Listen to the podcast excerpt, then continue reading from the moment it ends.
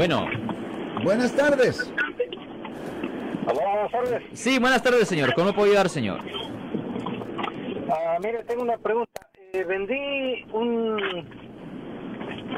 un carro en el mes de abril. Sí, señor. Usted dice que vendió un vehículo. Sí, llevé el, el, el pink slip a- al, al DMV Ok. para hacer el, el release del carro. Ok. Pero la otra persona que me lo compró no lo ha registrado. Y otra persona diferente estaba manejando y le dieron un ticket. Y me llegó un aviso a mí, culpándome a mí que yo eh, le di permiso a la otra persona de manejar el auto. Yeah. Y yo he hablado de esto en el aire muchas veces, pero ah, es buena idea que lo repita. Cuando usted vende un vehículo, yo recuerdo cuando yo era niño, mi papá ah, ocasionalmente compraba y vendía vehículos usados. Siempre cuando él vendía un vehículo, en particular cuando lo vendía, él no lo hacía, él solo lo hacía ahí directamente dentro del departamento de motor vehículos porque él quería asegurar que el vehículo estuviera registrado bajo el nombre de la otra persona para evitar tener este problema en particular. Um, so en esta circunstancia, lo bueno es que debería existir el registro de que usted ya no es el dueño del vehículo y ah, debería de ir al departamento de motor vehículos en efecto para decir, hey, este citatorio no es, ah, no es para mí. Pero en el futuro, si usted vende un vehículo, ah, hágalo directamente dentro del departamento de motor vehículos, vaya ahí directamente con la persona y haga el intercambio ahí mismo para asegurar que la registración se ha hecho. ¿Ese es su dilema, caballero?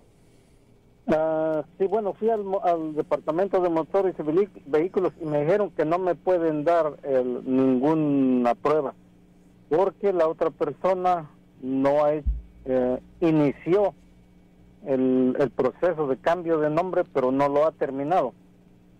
Okay. Pero, pero ¿qué no? eh, el pink slip tiene un, un attachment, algo que se ata y uno lo llena y uno individualmente lo lleva al DMV. ¿Eso no cuenta? ¿Eso no, no, no te Debería de contar y, y lo malo es que en esa circunstancia, Marco, y es, es por eso le digo a las personas que si usted va a vender un vehículo tiene que hacer todo en el DMV, asegurar que la Ya, persona lo ha registrado y todo eso. Caballero, usted... Lo malo es que aquí es posible que va a tener que contratar a un abogado de casos civiles. Really, Si pero- él no ha hecho el, el proceso, la Exacto. otra persona. Pero caballero, usted no, no vio un espacio que está en el pink slip. ¿Sabe lo que es el pink slip, verdad? El papel Sí, rosado. Lo, lo llené y lo llevé directamente al DMV. Eh, la persona que me atendió en el DMV, Ajá.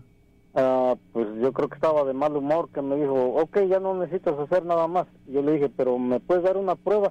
No, dice, simplemente me dejas ese papel y ya, te olvidas. Mire, usted debería de ir al DMV weird. y debería de ordenar una copia de su H6 porque ahí debería estar ahí en su registro de conducir a cualquier intercambio, cualquier venta de vehículo que usted está ha hecho. Debería de regresar ahí a agarrar a esa, a esa evidencia porque usted no quiere que pues tener que ir a la corte porque esta persona cometió una falta teniendo un vehículo que técnicamente todavía está bajo su nombre.